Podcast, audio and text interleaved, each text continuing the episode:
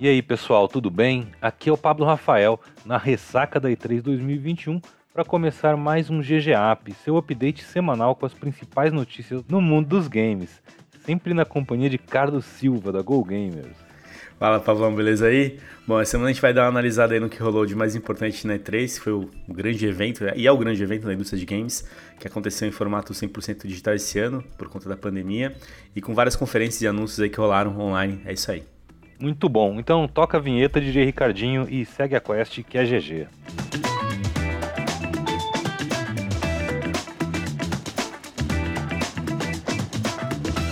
Bom, e aí, Pablo, antes da gente falar, né, antes de começar da E3, a gente vai falar de um, de um evento que abriu a E3, que foi o Summer Game Fest, então já rolou, é, desde o ano passado já vinha acontecendo também. Foram 30 anúncios que, que foram feitos entre jogos e conteúdos para os games mais famosos como o Among Us, o Call of Duty, o Fall Guys, mas os principais títulos revelados foram a versão do diretor do Death Stranding, que a gente vai falar um pouquinho disso daí, o super aguardado trailer do Elder Ring, um jogo que é um sucessor aí espiritual do Dark Souls e que conta aí com o escritor o George R. R. Martin, né, para quem não sabe, é o cara que escreve aí o Game of Thrones. E o game ganhou uma previsão de lançamento que vai ser lá em 2022. Pois é, Death Stranding, vou te falar, foi achei legal porque eu gosto muito do jogo, mas é meio decepcionante, né? Porque o Kojima literalmente abriu um estúdio para fazer esse jogo. Ele é o e diretor. E agora ele vai né, lançar uma versão do diretor. É, é, é meio maluco. Pô, fala logo que é só o relançamento do jogo para Play 5, com algumas cenas a mais. A não ser que tenha, sei lá, o Kojima falando em japonês, tipo, comentários do diretor, o jogo inteiro. Você andando lá no nada e a voz do Kojima no seu ouvido. Mas, é, né? Foi meio é, meio, é meio estranho. Vamos ver o que vai vir disso daí. Também achei bem estranho mesmo. É, o jogo não é, faz muito sentido, né? Mas beleza. É, assim, ele é exclusivo para Play 5 e é isso que a gente sabe até agora. Não sabe o que que tem, o que que tem de diferente. Vamos ver, vamos ver. O Kojima sempre tem alguma coisa boa, mas achei decepcionante. a gente tem também aí, acho que a principal conferência da SC3 que foi o, a apresentação da Xbox e da Bethesda, que podia se chamar de conferência do Game Pass.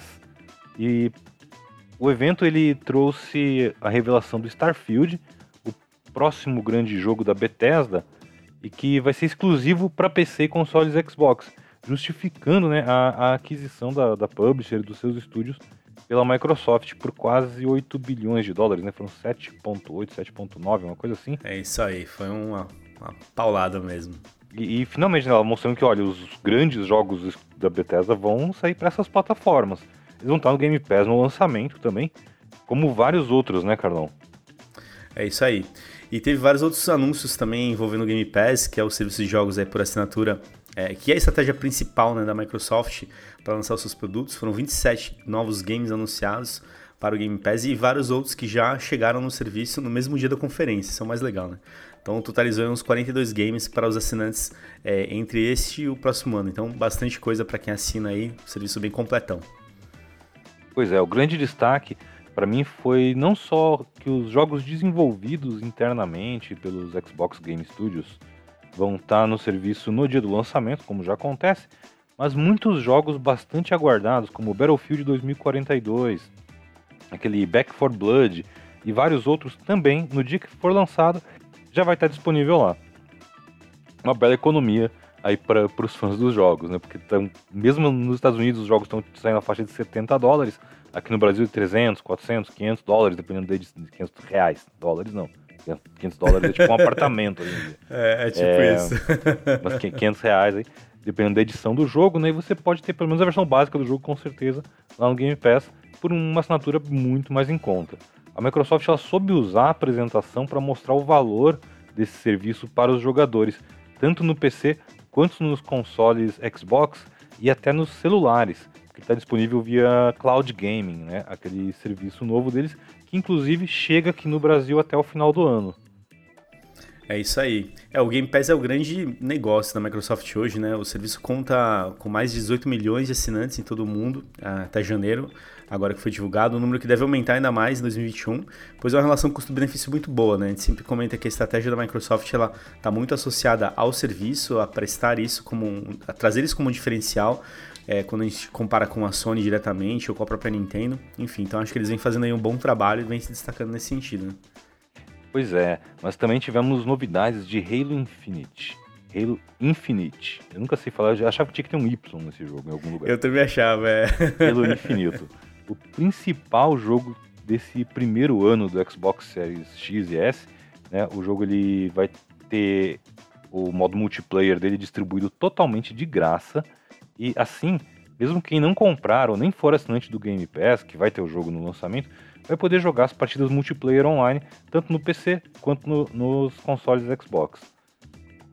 O multiplayer do Halo vai ter um sistema de passe de temporada, com uma curiosidade. As recompensas não vão expirar no final de cada temporada. Eu tô curioso para ver como é que isso vai funcionar. Isso é diferente mesmo, né? Porque a gente tá acostumado com um passe de temporada e ele tem um, né, um começo, meio e fim, e é isso, mas enfim, é interessante, vai ser diferente mesmo. Mas também rolaram dois anúncios de crossovers, aqueles que, que aqueles eventos que envolvem outras marcas, que a gente vê muito em Fortnite, PUBG, Free Fire. Piratas do Caribe vai chegar em breve no Sea of Thieves. E o Flight Simulator vai receber os caças do Top Gun, é uma atualização este ano, no embalo aí do filme Top Gun Maverick. Só faltou o Tom Cruise lá, cara. Cara, mas tem o, tem o capacete, dá pra você pensar que Sim, é o Tom Cruise que é tá muito pilotando. legal. Me, me deu vontade de jogar Flight Simulator, que inclusive vai chegar para o Xbox Series também. Eu não sei se pro Xbox One, acredito que sim. Uh, outro jogo que apareceu e pegou os fãs de surpresa foi o Forza Horizon 5, com gráficos impressionantes no Xbox Series X, Carlão. O jogo ele vai ser ambientado no México, então tem deserto, tem praia, tem aquelas cidadezinhas coloridas, parece muito legal. O game ele vai trocar os Drive Avatars, que são aqueles pilotos tipo Ghost, né, que é só o, o teu perfil de jogador com o teu padrão de comportamento, não sei, umas loucuras assim, é, por jogadores de verdade. Então todo mundo que você encontrar, trombar durante o jogo e tal, literalmente às vezes, é, são jogadores de verdade, vai deixar as corridas mais imprevisíveis. O jogo também vai ter um modo arcade, onde você vai poder não só jogar umas corridas malucas, mas editar e compartilhar essas provas com a comunidade.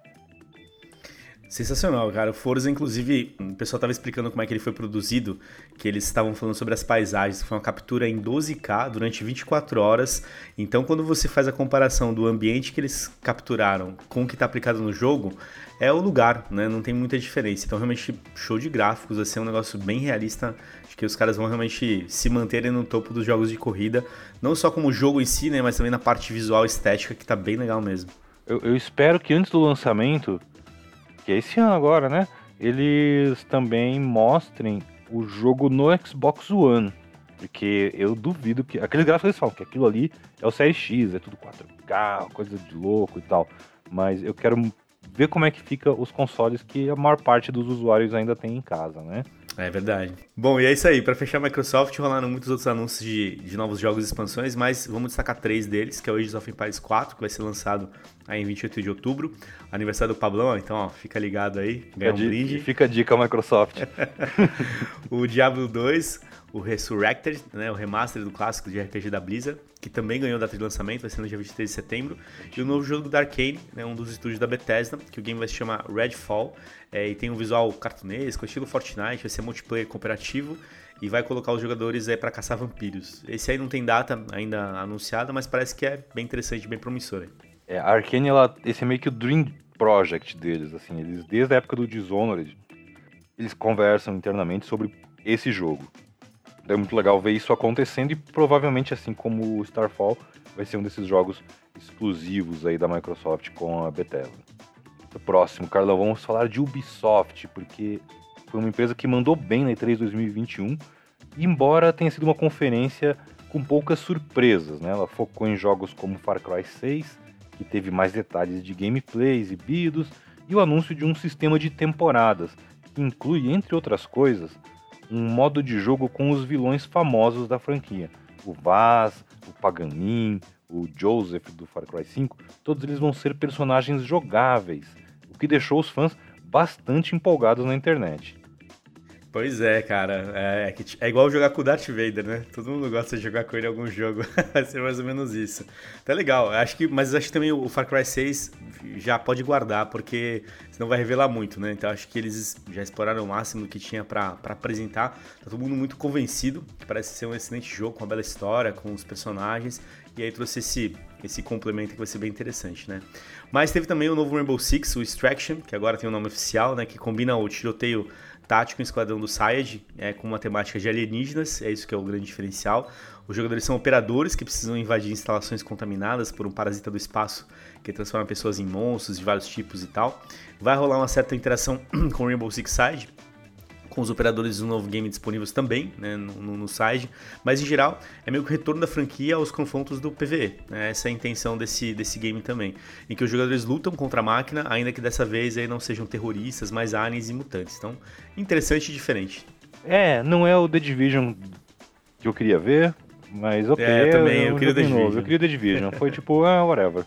Uh, entre os outros anúncios da Ubi, teve também novidades daquele jogo de, de, de bike, moto de, de esportes radicais, o, o Riders Republic, né, jogo de motocross. Teve o novo Rocksmith, que agora vai ser um serviço online de aulas de guitarra, baixo e violão. Você deve ter pirado, eu não entendi nada. Eu adorei. É, o, o, minha, minha, esposa, que é guitarrista também, adorou.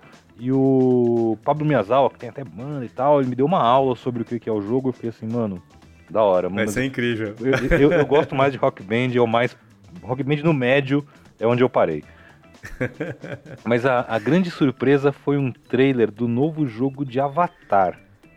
Pois é, cara, o Avatar. Avatar Frontiers of Pandora vai ser um jogo para PC e para os consoles também da nova geração, PS5, Xbox Series X, Series S vai explorar uma região nova da franquia do cinema, independente até dos quadros novos dos filmes que o, o, o diretor James Cameron está produzindo. O jogo vai chegar em, em, 2000, em algum momento de 2022, não tem uma data definida, mas foi uma grande surpresa, né? Bem é, legal. Eu, eu, até achei que, nossa, tiraram do nada. Depois eu descobri que eles tinham anunciado esse jogo muito tempo atrás e nunca. E essa é a primeira vez que mostram alguma coisa. Mas acho que já fazem tantos anos que eu tinha esquecido da existência desse jogo. E é verdade. Achei interessante, porque você joga com um daqueles personagens nativos, né? Os, na, os navi, nave, e você explora o jogo e tem os humanos lá com aqueles mechas deles como inimigos. Achei um pouco estranho ser em primeira pessoa. Tipo, uma coisa meio Skyrim, assim, sei lá. Sim, é, eu fiquei com, com dúvida, sinceramente. Eu não sei, porque alguns momentos mostrava, né, você em cima é. dos, da, dos animais, né, da região, voando e tal. Eu achei que tem, tem, tem estilo Deve de ser um jogo de terceira é, pessoa. Tipo Borderlands, mas é em primeira, né? Halo, que nos veículos você tá em primeira, em terceira pessoa, talvez. Sim. Mas a maior parte da ação é em primeira pessoa. Vamos ver, fiquei curioso, achei legal, achei. E é um estúdio, é um jogo que tá na mão do, da. Eu não sei se tá na mão da Massive, mas ele usa a Snowdrop, a engine do. A versão mais nova da engine do The Division. Então é promete ser um jogo bem bonitão, com certeza. Vamos falar também, Carlão, da Square Enix que mostrou aí uma montanha russa de anúncios, com altos e baixos. o, o jogo dos Guardiões da Galáxia pareceu, me pareceu bem interessante, porque ele deve evitar muitos dos erros do game dos Vingadores, né? Vai ser uma aventura totalmente single player e vai ter até um sistema de diálogos e decisões. É, por falar no, no Marvel's Avengers, ele vai receber uma, uma breve expansão aí do, é, do War for Wakanda, que é estrelado pelo Pantera Negra, que é o que a gente já tinha comentado, que estava previsto. Deve ser a última tentativa para salvar o jogo, né? Mas o que chamou a atenção mesmo foi o Babylon's Fall, o novo game da Platinum, que aparece o encontro do Final Fantasy com Destiny, bem interessante também. Pois é, a Platinum que manja muito de jogo de ação, tá com vários projetos, né? Tá com o Bayonetta 3 lá junto com a Nintendo e com o Babylon's Fall, que foi uma das grandes atrações aí, no, jogos realmente novos dessa E3. E, mas para fechar, eles anunciaram também o tal Final Fantasy da Tecmo, que é o Final Fantasy Stranger of Paradise, que parece misturar a série de RPG com um esquema de pancadaria ao estilo Devil May Cry. O jogo não agradou muito. Eu, particularmente, achei que o protagonista destoava de todo o resto. Todo mundo uhum. com aquelas armaduras medievais japonesas muito loucas. E o cara com a camiseta da Riachuelo. Nada contra as camisetas da Riachuelo. Mas se você vai entrar numa briga com um monte de gente de armadura, não me parece a melhor opção. ah, não mesmo. E teve uma demo liberada logo depois do evento pra, no PlayStation 5. Que também não ajudou. Porque no, na, na noite toda do que a demo foi liberada ela não funcionava. O pessoal fazia o download, chegava na hora de jogar, dava lá que o arquivo estava corrompido. No dia seguinte, a produtora até liberou uma atualização e agora a demo está rodando. Então, quem tiver um PlayStation 5 pode conferir e tirar suas próprias conclusões sobre a camiseta, sobre a qualidade do jogo. É, talvez o jogo melhore ainda no futuro, mas assim, foi meio esquisito. É, a primeira impressão não foi muito boa. É isso aí. E outra grande marca, Carlão, que se destacou nessa edição da feira foi a Nintendo. É, a fabricante do Switch mostrou novos jogos de algumas das suas franquias mais tradicionais, como o Metroid Dread, que não é um Metroid na Jamaica, é um jogo de ação 2D ao estilo clássico da, da, da série. Também teve um novo Mario Party que deixou os fãs bem desapontados, porque a série teve um lançamento relativamente recente. E esse novo game pareceu mais uma atualização do jogo que já saiu. Pois é, é isso aí. Empurrar um jogo novo tinha que ser uma DLC, né? Sei lá. Bom, entre outros anúncios aí, o Switch vai receber uma coletânea remasterizada também de jogos de estratégia do Advanced Wars um belo visual, bem interessante, bem legal, com, que mistura cenas de anime, veículos. Parece carrinho de plástico, né? É bem interessante. Cara, também. Advance Wars é minha franquia de, dessas táticas assim da Nintendo favorita, desde o tempo do Game Boy Advance. É, antes mesmo dos. Quando o Switch foi anunciado, eu falei, nossa, eu quero jogar um Advance Wars nisso aqui. Era um dos, um dos jogos que eu mais citava que eu sentia falta no Switch. Eu fiquei muito, muito feliz com este anúncio. Teve também um jogo que não é para mim, que eu passo longe dessa franquia, porque eu morro de medo, que é o, ah, o novo Fatal Frame, né? Um jogo de terror com máquina fotográfica que deve usar a telinha do, do Switch de umas maneiras assustadoras, muito macabras. é. E uma sequência do Mario Rabbids. Esse jogo novo do Mario Rabbids tinha aparecido no Ubisoft também, mas eu deixei pra falar dele aqui porque é um jogo de estratégia por turnos que ele mistura né, o universo do Super Mario com os coelhos malucos da Ubisoft. É um jogo muito bonito. Sempre me impressionou como a Ubisoft soube trabalhar o primeiro Mario Rabbids e esse novo parece mais bonito e maior ainda. É isso aí. Ainda sobre o Fatal Frame, também tô passando, Paulão. Esse aí joguei o 1 e o 2 e não. Tá louco, eu nunca vi, terminei, nem quero terminar. Eu só vi a foto disso, eu já falava, não, eu tô fora, gente. Tem coisa que não é para mim. Bom, mas aí o grande momento da Nintendo veio com o Zelda, né? Muito esperado, todo mundo estava na expectativa. Primeiro tivemos o anúncio do novo game, o Game Watch, que é aquele reloginho lá com os minigames da Nintendo, parece ser bem legal. Uma edição comemorativa de Legend of Zelda, que inclui né, os jogos do Nintendinho, Game Boy, e que com certeza vai esgotar, né, em questão de, de horas. Nossa, isso, é, isso, isso, é maldade da Nintendo o nome disso. Total, cara. Quem é fã da Nintendo vai comprar. Bom, e também rolaram algumas novidades, o remaster do Skyward Sword para Switch e um trailer de um minuto da sequência do Breath of the Wild, mostrando as novas mecânicas e mudanças do cenário, enfim. Então, uma galera se empolgou, outra galera falou assim, hum, talvez não seja tão assim, mas enfim, né? Nossa, é Zelda é Zelda, né? É, os fãs da Nintendo que eu conheço estavam pirando em mil teorias, ligando um jogo com outro, a tal da timeline da série e não sei o que. Eu achei interessante as mecânicas novas, que o Link atravessa paredes e as Também coisas, gostei, achei bem legal. É eu confesso que quando esse trailer começou, eu, a primeira coisa que eu ouvi na minha cabeça foi a voz do, do narrador do Call of Duty gritando assim, Battle Royale! Tá o Link pulando, caindo de paraquedas. Eu olhei, ih, rapaz. Nossa, é verdade. Não, não, não, Aliás, o que menos teve, né, Pablão? De tudo que nós falamos aqui foram é... jogos com o modo Battle Royale, né? Teve, uma, teve o Vampiro, o jogo novo de Vampiro a Máscara. Você viu que, louco, né? Não apareceu o Vampire Masquerade Bloodlines 2. Esse jogo meio que tá em, em produção a uma cara era pra ter sido lançado ano passado, foi adiado, não deu sinal de vida, literalmente, Sim, porque é um jogo, jogo, de vampiro não vai dar sinal de vida. Mas, mas apareceu um outro jogo de vampiro à máscara, que é um Battle Royale. E eu acho que foi um dos poucos Battle Royale. No Summer Game Fest teve o anúncio da nova temporada do Call of Duty, que começa agora esses dias, acho que quando esse podcast for ao ar já vai ter começado. Mas Sim. foi um gênero que ficou meio de fora. A gente viu muito multiplayer cooperativo. É isso aí que eu ia falar, cara. Muito co-op. É, o que é interessante, né? Porque você joga em co-op contra inteligência artificial, contra a máquina mesmo, né? Você torna a coisa interessante, é desafiador. Então acho que foi uma forma também de, de olhar que existem outras possibilidades de, de é, trazer Eu acho que o, o Battle Royale. um pouco tá um, o Battle Royale, o Battle Royale né? talvez esteja já assim, dominado, né? Já, é, já acho que já tem os caras que se consolidaram. Gigantes. Exato. É isso aí. E uma coisa que eu queria comentar também é o Summer Game Fest ele continua ao longo do mês ainda.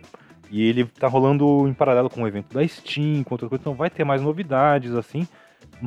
Mas tem uma coisa muito bacana que, assim, tanto na Steam quanto no Xbox, estão saindo muitas demos de jogos independentes, inclusive alguns jogos incríveis feitos aqui no Brasil, e que você pode baixar e jogar para testar.